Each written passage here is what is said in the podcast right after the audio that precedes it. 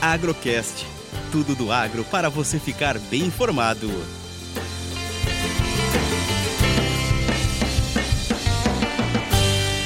Abertura semanal Café e Dólar da mesa de operações da Minas Sul.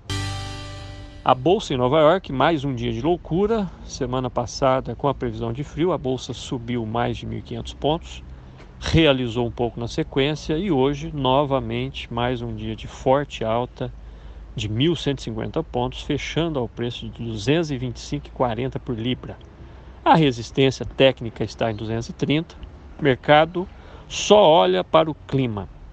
Previsão de mais de sete dias, com mínimas próximas aos 5 graus, com chance de geada nas baixadas.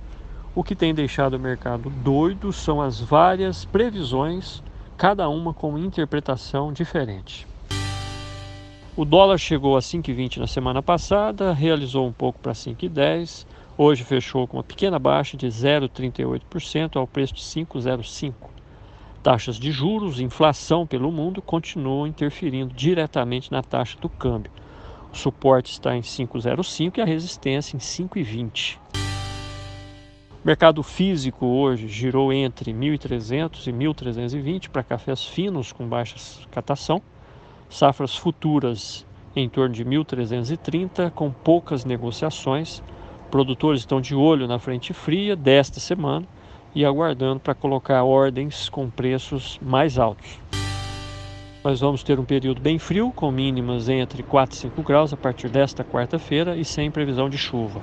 Essa massa de ar não deve trazer danos às lavouras, mas existe a preocupação com as próximas frentes frias e o mercado está muito sensível a isso.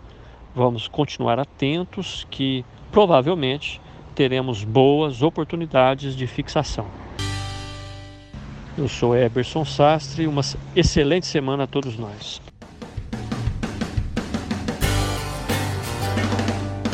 Agrocast. Commodities, economia, sustentabilidade e todos os assuntos relevantes do agro você encontra aqui.